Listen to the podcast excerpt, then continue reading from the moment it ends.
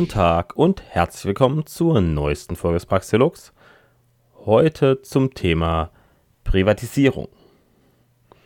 Privatisierung ist auf der einen Seite eine Forderung vieler Liberaler und Libertärer. Gleichzeitig ist es aber auch ein linker Kampfbegriff, um Sachen schlecht zu reden. Und es gibt verschiedene Gründe für diese unterschiedliche Wertung und für die unterschiedliche Wahrnehmung. Und da ist das Stichwort Scheinprivatisierung. Eben viele Dinge, die als Privatisierung bezeichnet werden oder wurden, sind oder waren keine. Und um dem Ganzen mal so ein bisschen sozusagen auf die Schliche zu kommen, möchte ich jetzt erstmal wirklich so komplett ausführlich drüber reden, was Privatisierung ist und was sie eben nicht ist. Also erstmal, was ist Privatisierung? Das ist eigentlich die Übergabe öffentlicher Güter in private Hände. Das heißt, die Privatisierung kann nur stattfinden, wenn wir einen Staat haben und dieser Staat über bestimmte Bereiche der Wirtschaft äh, die Kontrolle hat und bestimmte Güter in seiner Hand hat. Und die Frage ist erstmal bei dieser Übergabe öffentlicher Güter, wer bekommt diese Güter, also an, in welche Hände wandern sie, wer erhält alles Geld sozusagen vielleicht dafür, wenn das gekauft wird oder verkauft wird weil es aktuell ist es so, dass der Staat Sachen verkauft, dann äh, kriegt irgendjemand das zugeschustert und der Staat kriegt das Geld. Ja, ist halt die Frage, ist das gerecht, ist das gut so? Die Kontrolle über diese neu erworbenen Güter, was auch immer es ist, zum Beispiel Schienen und Züge und so weiter, das Beispiel bei der Bahn oder auch andere Sachen, liegt eben bei den neuen Eigentümern. Und sie haben die volle Verantwortung und auch die vollen Kosten und natürlich äh, bestenfalls freie Preise und damit eben auch die entsprechenden Profite und Verluste ihrer Handlungen. Die liegen immer bei den Eigentümern. Das ist sozusagen das eigentlich sogar im Kern, was Privatisierung sein sollte. Und die Frage ist jetzt, welche Probleme treten hierbei auf? Und wieso ist es sozusagen oft nur eine scheinbare Privatisierung? Also das Label Privatisierung wird dann draufgeklebt, aber es, hat, es handelt sich nicht um Privatisierung. So. Der Ausgangspunkt ist erstmal, wir haben ein öffentliches Gut. Zum Beispiel Infrastruktur. Die Straßen an einem Ort, was ich, die, das Stromnetz und so weiter. Wem gehört es? Wem gehört dieses öffentliche Gut? Gehört es der Allgemeinheit? Gehört es dem Bund, also dem ganzen Staat, wenn wir in einem, uns in einem Staat befinden? Gehört es der Region? Gehört es der Gemeinde? Das sind Sachen, die geklärt werden müssen erstmal veräußert dieser Staat es an den Höchstbietenden, der irgendwie sozusagen das meiste Geld dafür bereit ist zu zahlen, oder veräußert er das an irgendeinen Crony, also irgendeinen äh, Verwandten oder so, der irgendwie gerade zufällig in einem ähnlichen Gewerbe tätig ist und dann ähm, sozusagen die Vorrechte bekommt, streicht der Staat das Geld ein. Warum gibt es nicht eine Auszahlung an jeden Anteilseigner? Weil es gibt ja immer diesen Satz, der Staat sind wir alle. Das heißt, in dem Fall wäre jetzt zum Beispiel alle Bürger einer Stadt oder einer Region werden Anteilseigner an dem Stromnetz dort vor Ort zum Beispiel oder an den Straßen. Und wenn jetzt jemand diese Straßen kauft, die ja sozusagen im Besitz der Allgemeinheit sind, dann müsste ja das Geld theoretisch auch vielleicht in die Hände von allen gehen. Also zumindest ein kleiner Betrag. Müsste natürlich verteilt werden. Wenn es Millionenstadt ist, dann sind es natürlich, meine, die kostet natürlich auch die Straßen, das wäre auch ein großer ja, eine Investition, aber dann würde halt jeder sozusagen einen Anteil bekommen. Man könnte auch theoretisch so Aktienanteile sich überlegen, dass Leute, weil das jetzt im öffentlichen, ein öffentliches Gut ist, weil sonst ist es halt so, dass eben eigentlich nur gewisse Leute, nämlich bestimmte ja, Bürokraten, das Geld einstreichen. Also die dürfen natürlich auch nicht frei darüber verfügen, das ist nicht unbedingt der Fall, aber sie streichen es halt ein in ihre Töpfe und in diesen Töpfen können sie wieder Sachen finanzieren, die sie für richtig halten und damit ist es technisch gesehen deren Geld. Also sie nutzen es dann für Sachen, die sie äh, für sinnvoll halten.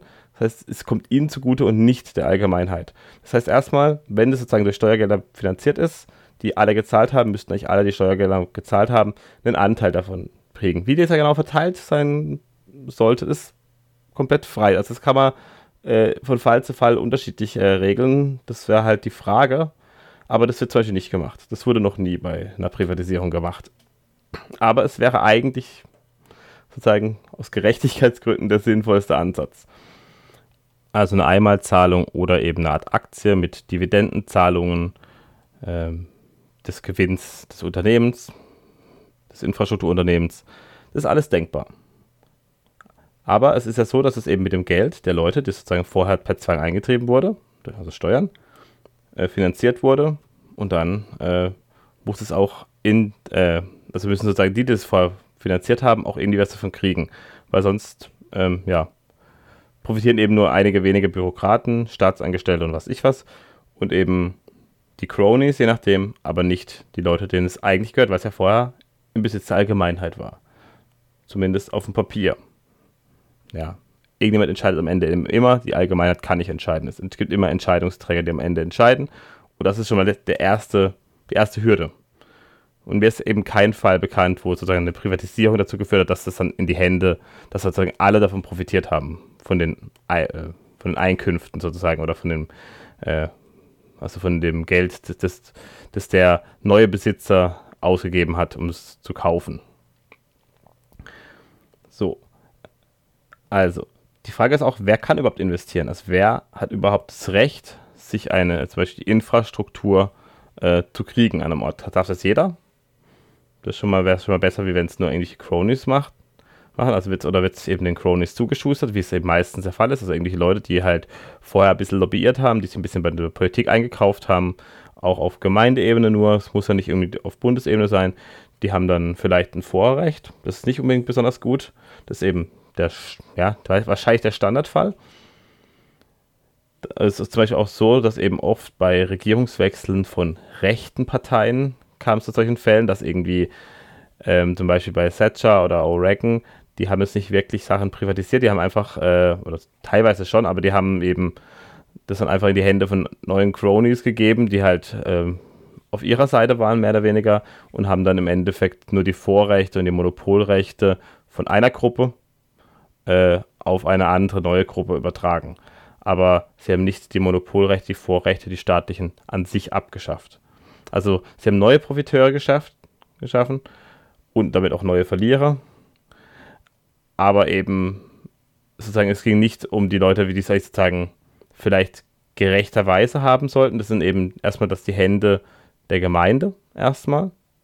Dann vielleicht auch ähm, die Arbeiter und die Angestellten vor Ort, die da ähm, das Ganze auch vorher schon sozusagen instand gehalten haben. Zum Beispiel jetzt irgendwelche Leute, die das Stromnetz warten dass die vielleicht da irgendwie, also die Unternehmen, die das machen, da vielleicht ein Anrecht darauf haben oder ein Vorrecht, da irgendwie äh, zumindest mitzubestimmen, da auch irgendwie Anteile bekommen oder so. Das ist alles denkbar. Wie gesagt, das ist jetzt nur ein mögliches Beispiel. Dass man es eben so eine Art genossenschaftlichen Ansatz macht, das gibt es ja auch teilweise. Und dass dann eben zum Beispiel die Bewohner von einem Ort haben dann Anteile. Das heißt nicht, dass sie unbedingt alles mitstimmen können, sondern es muss immer eine ja, Einzelperson bzw. kleinere Gruppen geben, die dann das Ganze in die Hand nehmen und organisieren. Das kann nicht die Allgemeinheit, weil sonst gibt es zu viele Leute, die irgendwie verschiedene Sachen sagen und dann äh, wird immer noch Kompromisse gesucht und es geht nichts voran. Aber dass man so einen genossenschaftlichen Ansatz das vielleicht theoretisch machen könnte, wenn man jetzt sozusagen die verschiedenen Infrastrukturen im Land privatisieren würde in Deutschland. Dass man dann auf, auf Gemeindeebene eben eine Genossenschaft bildet, zum Beispiel für das Stromnetz, für die Straßen, für auch immer, dann was auch immer. Und dann ähm, könnte man ja das irgendwie auch so regeln, dass eben Leute bei Interesse da irgendwie einen Post bekommen könnten und da irgendwie ein bisschen mitreden können. Aber es müsste eben alles auf privater Ebene sein und eben auch mit echter Gewinn- und Verlustrechnung. Komme ich nachher noch ein bisschen genauer dazu. Also, es ist eben sinnvoll, dass es, dass der Eigentümer eine Privatperson ist oder eine kleine Gruppe. Also es da sollten nicht zu viele sein. Aber es kann ja trotzdem sein, dass eben Anteile des Ganzen, also in Form von Aktien oder anderen Anteilsscheinen, eben in den Händen von vielen sind. Das kann ja durchaus trotzdem der Fall sein, aber dass es trotzdem irgendwie halt eine kleine Gruppe oder Einzelpersonen gibt, die das Ganze lenken. Also die sozusagen halt der Unternehmer in dem Bereich sind. Also wichtig ist eben die vorher Beteiligten an dieser Infrastruktur in irgendeiner Weise Beteiligten, das heißt die Nutzer und die vor allem aber auch die, die es gebaut haben und die, die die, die Wartung gemacht haben oder die, die es sozusagen äh, vorher auch instand gehalten haben, die haben vielleicht ein größeres Anrecht darauf, da mitzureden. Das ist jetzt mal so mein Denkanstoß. Es kann natürlich auch jemand anders, ein Investor kommen, das kaufen, aber wenn er das dann kauft, dann muss das Geld eben dieser Einkaufspreis muss dann eben den Leuten, denen das vorher gehört hat, und das ist eben die Gesamtgemeinde und damit auch alle Bewohner, die da gewohnt haben, oder zumindest haben wir, wir alle, die seit fünf Jahren da wohnen und Steuern zahlen oder so, man kann halt irgendwo eine Grenze setzen, das ist ja Wurst, aber die müssten dann die alle irgendwie davon profitieren. Weil sie haben es vorher gezahlt, sie haben sozusagen durch ihr Geld ist das Ganze äh, entstanden, wurde es gebaut, wurde es finanziert und dann kann es ja nicht sein, dass irgendjemand anderes es kauft und irgendjemand Drittes sozusagen das Geld komplett einstreicht und damit macht, was er will und die Leute, die halt vorher das Ganze mit Steuergeldern finanziert haben, äh, kriegen nichts. Das äh, ist halt leider der Fall, aber das müsste man dann anders regeln. Aber das ist natürlich schwierig, weil wir haben halt, wir sind halt im staatlichen System, in einem auf Umverteilung beruhenden System und da kann man echt nicht, nicht so leicht rausrechnen, wie viel jetzt genau jeder von, äh, wie, wie, wie viele Verluste genau durch die Umverteilung entstanden sind in, den, in der Vergangenheit wie viel sie von Umverteilung profitiert haben. Das ist schwierig, das alles einzeln und genau rauszurechnen. Das ist eben auch so ein Hauptproblem an so einem Schritt, wenn man jetzt irgendwie alles privat machen würde. Deswegen ist es sinnvoller, vielleicht irgendwo eine private Alternative zu schaffen und dann die Leute dann zum Abwandern zum Beispiel zu bringen. Oder dann vielleicht eben durch eine Vorbildfunktion dazu zu bringen, eben das selber auch für sich zu wollen und dann irgendwie Lösungsmöglichkeiten zu finden. Das ist wahrscheinlich der sinnvollste Weg. Also wichtig ist auch, wenn ähm, es sich um Dinge handelt, die vorher in privater Hand waren, also früher in der Vergangenheit, und anschließend verstaatlicht wurden und dann wieder privatisiert werden sollen, dann äh, sind natürlich die vorherigen Eigentümer die rechtmäßigen Eigentümer. Also wenn jetzt irgendwie jetzt eine, ein privates Unternehmen, ein Eisenbahnunternehmen hat irgendwie Schienen gebaut und was weiß ich was, also ein Schienennetz dann wurde das enteignet und verstaatlicht. Dann würde eben die Privatisierung dazu führen, dass eigentlich dieses Unternehmen bzw. die Nachfahren der Leute, wenn es welche gibt, äh, ein Vorrecht darauf hätten, das zu bekommen und eigentlich dürf, dürften nicht mal dafür Geld äh, zahlen müssen, sondern die müssten es eigentlich zurückbekommen. So in einem Gerechtigkeitssinn. Aber das ist eben auch nicht oft der Fall. Also viele äh, staatliche Infrastruktur wurde vom Staat in Auftrag gegeben. Das heißt, es war nie privat wurde eben natürlich von privaten Firmen gebaut, aber es wurde halt vom Staat in Auftrag gegeben. So, das Problem ist erstmal, das ist sozusagen der erste Punkt. Also erstmal, wie geht es überhaupt in private Hände? Das ist schon mal der erste Schritt, der eben schon oft äh, nicht so richtig transparent ist und auch oft nicht gerecht abläuft.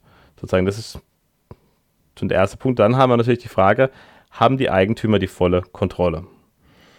Also oft handelt es sich ja um Sparten, die extrem reguliert sind, wo dann irgendwie was von Privatisierung erzählt wird, zum Beispiel im Gesundheitswesen oder sowas, oder auch bei der Bahn. Die Bahn ist überhaupt nicht privatisiert, werde ich auch nachher erklären, warum. Da ist es eben so, dass ähm, die Regulierung dazu führen, dass die Eigentümer überhaupt nicht wirklich die Kontrolle über ihr Eigentum haben, sondern sie müssen in ganz engen Bahnen ist, äh, das vorgegebene Sachen erfüllen. Das heißt, der Staat gibt irgendwas vor sozusagen, was gemacht werden muss, wie es gemacht werden muss. Teilweise sogar die Preise werden vorgegeben. Und in diesen Bahnen muss sich dann der neue Eigentümer nach der angeblichen Privatisierung bewegen. Aber das heißt, dass er nicht wirklich der Eigentümer ist, sondern eigentlich der Staat eben vorgibt, was man machen soll. Das ist im Endeffekt wie im Nationalsozialismus, wo es zwar formell Eigentümer gab an den Produktionsmitteln, aber die Produktionsmittel wurden zum Beispiel größtenteils für die Kriegswirtschaft genutzt äh, wenn man es nicht für den Krieg genutzt hat, wurde man enteignet. Das heißt, ähm, man musste es dann eben so nutzen, wie die Partei es gewollt hat. Und das ist halt ähm, ja der, die deutsche Form des Sozialismus. Das heißt, es hat überhaupt nichts mit einem freien Markt zu tun, wenn die Sachen eben extrem reguliert sind. Je mehr Regulierung, desto weniger hat es was mit dem freien Markt und mit Kapitalismus zu tun. Weil die Eigentümer eben nicht das machen können, was sie wollen, sondern die äh, müssen das machen, was ihnen von oben, von irgendwelchen Ämtern, von irgendwelchen Ministerien vorgegeben wird. Und damit ist es kein echtes Eigentum, weil Eigentümer muss eben das machen können, was er will, natürlich ohne Schaden äh, äh, für Dritte zu erzeugen, also ohne Dritte zu schädigen. Und ansonsten äh, ist es eben kein echtes Eigentum.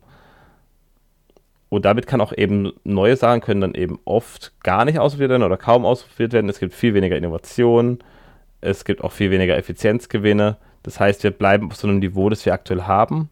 und wir ändern uns da nicht wirklich, sondern es wird sozusagen, es gibt so eingefahrene Strukturen, die entstehen und die bleiben fest. Das ist ein großes Problem. Und oft hat es natürlich auch hohe Kosten, weil man eben gar keine richtigen äh, Einsparungen vornehmen kann, weil man eben Sachen so machen muss, wie sie vorgegeben sind. Teilweise auch mit Preisregulierung, dass dann die Preise sogar noch festgesetzt werden vom Staat von oben. Das ist sogar oft der Fall, zum Beispiel auch bei Krankenkassen, wenn die Krankenkassen zahlen dann für eine bestimmte Behandlung einen bestimmten Betrag, egal was diese Behandlung jetzt wirklich im Detail kostet, weil sie vielleicht bei einem Patienten mehr kostet, beim anderen weniger. Und da gibt es dann einfach einen Pauschalbetrag, sozusagen irgendwie von einer Behandlung, von einem Knochenbruch oder was ich was. Ich weiß nicht genau, wie das aufgedröselt ist, aber es gibt eben sozusagen so wirklich so feste Beträge für alles, was die Krankenkasse übernimmt, sozusagen, was sie zahlt. Und ähm, ja, mit, den, mit diesem Geld, mit diesen Kosten sozusagen müssen die kalkulieren, die privaten Gesundheitsanbieter. Und dazu haben sie oft noch ähm, eine Konkurrenz, nämlich eine staatliche Konkurrenz, eine scheinkostenlose Konkurrenz. Also wir haben Angebote, die vom Staat kommen, wie eben staatliche Krankenhäuser, ähm, staatliche Schulen. Und die sind eben insofern scheinkostenlos, weil man denkt, dass sie, die, dass sie keine Kosten verursachen. Also niemand muss jetzt Geld zahlen, um sein Kind auf eine öffentliche Schule zu schicken. Wird kein Betrag einge, ähm, eingezogen. Aber natürlich kosten die öffentlichen Schulen Geld. Die werden halt über Steuern finanziert und dementsprechend sieht man die Preise nicht. Also kein, äh, die Eltern sehen überhaupt nicht, was ihr, ihr Kind äh, im Monat sozusagen, was diese Schulbildung des Kindes im Monat kostet. Das sehen die gar nicht. Es wird ihnen nirgendwo eine Rechnung äh, gezeigt, wo das draufsteht.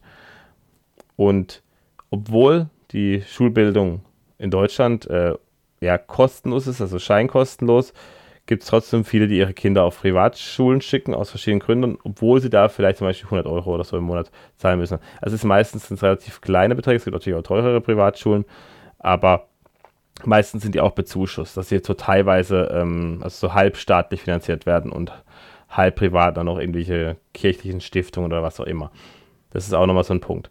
Aber Deswegen sind die auch oft eben relativ günstig. Aber es gibt eben, wenn man sozusagen die Preise genau anschaut und wenn man sozusagen jetzt wirklich guckt, welche Kosten äh, werden in der Privatschule verursacht, sozusagen was äh, sozusagen pro Kopf, pro Schüler und Lehrer und sozusagen, wenn man schaut, wie viele Lehrer haben wir, wie viele Schüler haben wir, Gebäude und alles Mögliche. Und dann äh, schauen wir eben sozusagen die Beträge pro Jahr. Dann äh, fällt auf, dass die Privatschulen eigentlich viel günstiger sind als die staatlichen. Nur bei den staatlichen sieht man eben die Rechnung nicht. Das ist natürlich ein Problem. Das heißt, wir haben da eigentlich sogar äh, 200, 300 Euro weniger im Monat. Also ich glaube, es waren irgendwie so 700 oder 800 Euro kosten normaler Schulplatz. Also ein staatlicher pro Schüler im Monat, irgendwie sowas. Waren vielleicht auch so ein bisschen weniger. Und der private waren irgendwie dann äh, 400 oder so. Also irgendwie sowas. Also es war wirklich so, es waren wirklich Beträge, wo es halt definitiv eine Ersparnis wäre, äh, das Ganze privat zu lösen. Und da muss man noch bedenken, dass natürlich auch sehr viele weitere Preisverzerrungen auf dem Markt existieren, die dann das Ganze auch noch äh, ungenauer machen im Endeffekt. Also wir haben eben diese Konkurrenz gegen scheinkostenlose Angebote und die ist natürlich immer schwer, weil man sozusagen, äh, man muss sich gegen was durchsetzen mit hoher Qualität was die Leute einfach so haben können, weil es ja sozusagen direkt von Steuern finanziert wird und eben erstmal kostenlos für die Leute ist. Also sozusagen, die sehen natürlich die Kosten nicht, weil die Steuern zahlen sie ja sowieso. Und das Problem ist halt immer, wenn ein staatliches Angebot weiterhin besteht, haben wir diesen Fall. Weil die Kosten nicht offen liegen, ähm, weil subventioniert wird, die, also die staatlichen Angebote. Und man die echten Kosten eben nicht sieht, leider deswegen. Und die auch nicht offensichtlich sind. Also viele glauben ja wirklich, das wäre kostenlos. Das ist ja, also wenn man da auf Twitter mal ein paar Sachen liest, dann denkt man, fällt wirklich vom Glauben ab, also wie hohl manche Leute sind, dass die, die wissen auch genau, dass es auch finanziert werden muss, dass auch irgendwo Gelder fließen müssen. Das ist ja völlig offensichtlich, dass es nicht kostenlos ist. Also äh, ich verdiene ja auch Geld als Lehrer. Ich, also ich äh, kriege ja Geld. Das muss ja auch irgendwo herkommen. Und dass das halt irgendwie erst mal erwirtschaftet muss, das raffen manche irgendwie wohl echt nicht. Das heißt, dafür bräuchte man erstmal eine echte Konkurrenz und auch eine Kostentransparenz. Das wäre da wünschenswert und dann könnte man auch eine Verlustrechnung anstellen und die schlechten Angebote würden wirklich aus dem Markt ausscheiden. Weil heute ist es nämlich so, wenn eine staatliche Schule schlecht ist, also es gibt eben auch da Unterschiede, definitiv, Also liegt an der Ausstattung, an den Lehrern, an allem Möglichen. Also es gibt verschiedene Gründe, warum die Schulen da auch nochmal einen großen Unterschied haben teilweise. Aber das wäre dann eben auf einem freien Markt so, dass dann die Schulen wirklich, äh, die schlecht wären, aus dem Markt ausscheiden würden. Da würde halt keiner mehr seine Kinder dahin schicken, da würden die kein Geld mehr verdienen und sie würden pleite gehen und dann müssten die entsprechenden Lehrer eben sich einen neuen Job suchen oder an eine andere Schule gehen, wenn sie da aufgenommen werden würden und so weiter. Und damit wird sie natürlich über einen gewissen Zeitraum hinweg auch eine bessere Qualität ausbilden und eben auch nur vielleicht die Leute dann im Lehrerberuf äh, festbleiben, die halt dafür auch vielleicht geeignet sind und vielleicht irgendwie eben nicht jeder, weil er dann verbeamtet ist, äh, mit durchgeschleppt, obwohl er, obwohl er vielleicht weder bei den Kollegen noch äh, bei ähm, den Schülern einen guten Stand hat. Das gibt es halt alles. Das ist immer so. Es gibt halt Leute, die versuchen, ähm, da irgendwie sich durchzumogeln. Das ist, auch nicht, ist nicht die Mehrheit, ist überhaupt nicht, aber diese Leute gibt es eben. Es gibt halt Leute, die sind motiviert hat, welche die sind weniger motiviert. Es gibt Leute, da äh, lernen die Schüler mehr, es gibt welche, da lernen sie weniger. Und da wird wahrscheinlich auch da eben eine größere Konkurrenz geben und eine größere Selektion. Und das äh, Ergebnis wäre dann vielleicht, dass eben manche ja, in dem Job dann nicht mehr wären. Das wäre dann vielleicht für diese Person natürlich schlecht, aber es wäre trotzdem für die Qualität der Bildung und auch für die Schüler wäre es eigentlich ein Gewinn. Und das ist halt das, was eigentlich zählen müsste. Weil man hat eben nicht das Anrecht drauf, irgendwie in einem Beruf zu arbeiten, für den man vielleicht nicht geeignet ist. Also das ist halt sozusagen auch was, was sich durch diese äh, Nicht-Konkurrenz eben teilweise ergibt, leider. So.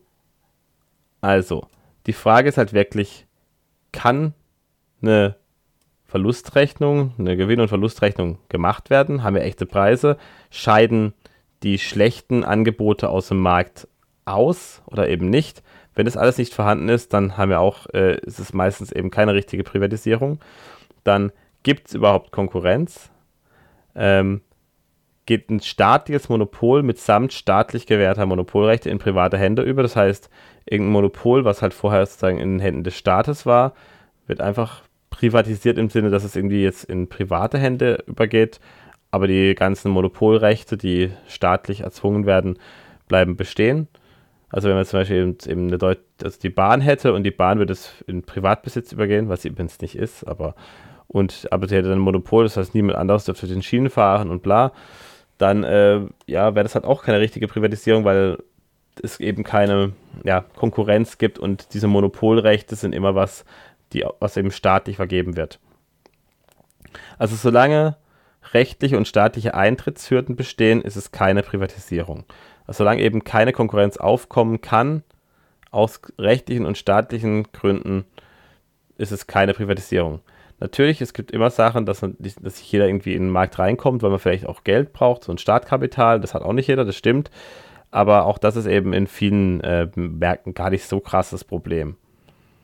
Also, wenn eben neue Marktteilnehmer behindert werden durch diese ganzen Eintrittshürden, die geschaffen werden staatlich, dann äh, ist es keine echte Privatisierung, sondern eben einfach nur eine Gewährung von Monopolrechten an gewisse äh, günstigen Gruppen. Und außerdem kommt auch nicht zur Innovation, wenn wir sozusagen neue äh, Unternehmen mit neuen Ideen aus dem Markt raushalten. Dann ist natürlich so, dass eben die Preise oft auch äh, staatlich festgelegt oder werden oder zum, zumindest zum Teil. Also eben, ich habe es schon vorhin gesagt, bei den Krankenkassen ist es eben, dass die Behandlung A, B und C sozusagen, die haben bestimmte äh, Pauschalkosten, äh, die sozusagen übernommen werden und die werden dann ausgezahlt und mehr gibt es halt nicht. Und das ist halt auch so ein bisschen äh, bürokratisch festgelegt. Da gibt es keine echte Konkurrenz. Es gibt auch keine korrekte Kosten-Nutzen-Rechnung bei diesen Preisen, so eine richtige, also zumindest nicht so im Detail. Und das ist zum Beispiel in den USA auch der Grund, warum das dort angeblich private Gesundheitssystem da so teuer ist, weil die eben auch so sehr krasse Kosten haben, weil die auch zum Beispiel durch Gesetze und durch Patente und so weiter ähm, den Pharmaunternehmen extreme Macht gegeben haben und sozusagen da haben die, die also die Hauptkosten äh, sind durch die Pharmapatente gegeben. Also es gibt irgendwie da Medikamente, die halt in Europa für ein Zehntel des Preises äh, sozusagen gekauft werden können, die sind halt extrem teuer in den USA, weil da irgendwelche Patente und irgendwelche äh, ja, Vorrechte drauf liegen, die dazu führen, dass nur das eine Unternehmen das herstellen kann und dann auch beliebig Preise, also wirklich Wucherpreise verlangen kann. Und solche Preiskontrollen, die, was im Endeffekt nichts anderes ist äh, als das, führen eben immer zu Fehlallokationen, weil der Preis, der sozusagen bürokratisch festgelegt wird, kann eben sowohl über als auch unter dem Marktpreis äh, liegen. Und dann haben wir eben ja, eine Fehlallokation von Ressourcen, es wird ineffizienter, die Kalkulation ist einfach falsch. Und man kann vielleicht Verluste gar nicht erkennen so richtig, also natürlich schon monetär auf dem Geld, äh, vom Geld her schon, aber man kann irgendwie nicht sehen, dass es eigentlich einfach das eine viel, viel zu teuer ist oder das andere ist zu günstig und was weiß ich, sowas halt. Ich möchte das Ganze jetzt mal an einem Beispiel ein bisschen darlegen, nämlich am Beispiel der Deutschen Bahn.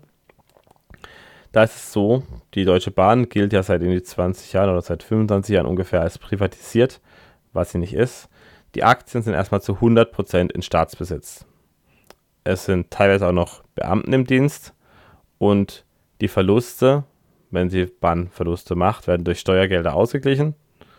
Wir haben keine Konkurrenz auf den Schienen. Es gibt natürlich so ein paar Flix-Trains, aber das ist, glaube ich, sehr selten. Ähm, aber auf jeden Fall so, wir haben keine echte Konkurrenz. Also der, die Bahn ist der Hauptanbieter des, äh, von also Intercity, Express und Regios, also vom Regional- und Städteverkehr sozusagen, also Fern, Fernverkehr in Anführungsstrichen, also so fern ist es ja nicht in Deutschland. Sie glänzt regelmäßig durch Verspätungen, durch einen ziemlich schlechten Service, durch hohe Preise und manche Strecken der Bahn sind auch nicht profitabel, weil sie zu abgelegen sind. Und dann ist halt die Frage, ist es jetzt, äh, soll es beibehalten oder ist es einfach nur eine Ressourcenverschwendung, irgendwelche Täler, die sehr abgeschieden sind, immer wieder einzufahren, nur damit die Leute dort auch, die Oma dort auch in die nächste Stadt kommt mit dem Zug. Also wenn dann irgendwie halt, sich 20 Leute sozusagen mit, dem, mit der Bahn fahren oder so, wenn überhaupt, ist halt die Frage, ist es profitabel? Ist es eine Ressourcenverschwendung, ist eine Energieverschwendung. Also eben, es ist eigentlich immer die Frage, rentiert sich Und das ist oft erst bei einer hohen Auslastung der Fall. Natürlich kann man das eben gesetzlich vorgeben, dass sozusagen der ganze Raum abgedeckt werden muss und überall müssen irgendwie muss man mit Bus und Bahn hinkommen. Ja, ist wahrscheinlich in Deutschland so, ich weiß nicht genau, wie die Regelungen sind, aber so ist es, man kommt ja fast überall hin. Aber das ist eben vorgegeben. Auf jeden Fall, die Bahn ist eben nicht privatisiert, sie hat eben, ja, also erstmal sie ist immer noch in den Händen gesteuert von der, äh, vom Staat. Also es gibt immer noch irgendwie auch einen Haufen Subventionen, da, wo sie abhängig ist sozusagen. Es wird alles Mögliche gemacht. Äh, wir haben auch noch dazu negative Skaleneffekte, weil die Bahn ist eben sehr groß und sehr schwerfällig. Also nicht die Züge, sondern das ganze, die ganze Bahn. Und damit ist sie auch nicht innovativ. Also wir haben überhaupt gar keine Anreize, äh, auch weil die Konkurrenz fehlt haben wir ja keine Anreize, irgendwie was zu verbessern an der Situation. Zum Beispiel, wenn ich jetzt ein Ticket habe und ich will um, ähm, was ich, um 18 Uhr irgendwo hinfahren und ich hole mir das Ticket morgens und dann äh, fällt irgendein Termin aus und ich kann um 16 Uhr schon heimfahren zum Beispiel. Und ich dann an den Schalter gehe, dann kann ich das Ticket nicht umtauschen. Also ich kann nicht dass das Ticket vernichtet wird und ich kriege für einen kleinen Aufpreis das neue Ticket, nein, ich muss mir ein komplett neues Ticket kaufen. Das ist zum Beispiel überhaupt nicht kundenfreundlich und ist auch unsinnig. Weil ähm, man hat ja schon eben was gezahlt, weil es sogar bereit ist zu zahlen, dann irgendwie das alles so komplett festgefahren ist. Bei Flugzeugen verstehe ich es noch, weil die auch ein bisschen anders planen müssen, aber bei der Bahn, wo es eh keine Platzreservierung und so weiter gibt, ist es einfach nur absurd. Aber ja, das ist so ein typischer Bahn, äh, ja, so ein Bahneffekt. Meistens hat man noch jemanden am Schalter, der noch ein bisschen unfreundlich ist und keinen Bock hat, wo man sich auch nur denkt, also ich weiß nicht, ähm, also ich weiß, warum diese Person bei der Bahn ist, weil sie auf dem freien Markt nämlich aufgrund von Unsympathie äh, keinen Job gefunden hätte, vermutlich. Und es ist halt bei der Bahn extrem auffällig, weil ich habe das, glaube ich, noch nie so schlimm wie bei der Bahn ähm, erlebt. Also wir haben überhaupt nicht die, ja, den Anreiz, innovativ zu sein, weil es eben keine Konkurrenz gibt. Das heißt, sie sind der Platzhirsch, sie bleiben an der Stelle, egal was passiert, sie kriegen eh immer Geld, weil der Staat zahlt es ja. Und sobald es dann mal wirklich dazu kommt, dass wirklich Konkurrenz aufkommt, wird nach dem Start gerufen. Also ich weiß noch, wo die Fernbusse aufkamen, Flixbusse und so, Da wurde groß rumgeheult, dass jetzt der Bahn das Geschäft madig machen. Und äh, auch die Flix-Züge, da weiß ich nicht genau, wie oft die fahren. Ich sehe die auch fast nie. Das heißt, ich glaube, die weiß gar nicht, ob es überhaupt noch gibt. Äh, oder auch zum Beispiel sowas wie Uber gibt es ja in Deutschland auch nicht, weil dann irgendwie die Taxifahrer äh, rumheulen und lobbyieren, weil es natürlich wichtig ist, dass jemand äh, irgendwie für eine Fahrt, die er, bei der er bei Uber 20 Euro zahlen würde, 80 äh, Euro oder 100 Euro für einen Taxifahrer gibt. Das ist natürlich ähm, ganz wichtig, dass das weiterhin besteht. Das ist natürlich sehr nah für die, also sehr schön für die Kunden und sehr bürgernah, diese Entscheidung. Also das zeigt einfach nur so, das ganze Ding ist einfach komplett absurd. Und wenn man das mal vergleicht mit zum Beispiel Japan, da ist es so, dass es mehrere konkurrierende Anbieter auf den Strecken gibt. Das Netz ist im Besitz von über 100, über 100, das ist wichtig, verschiedenen Unternehmen.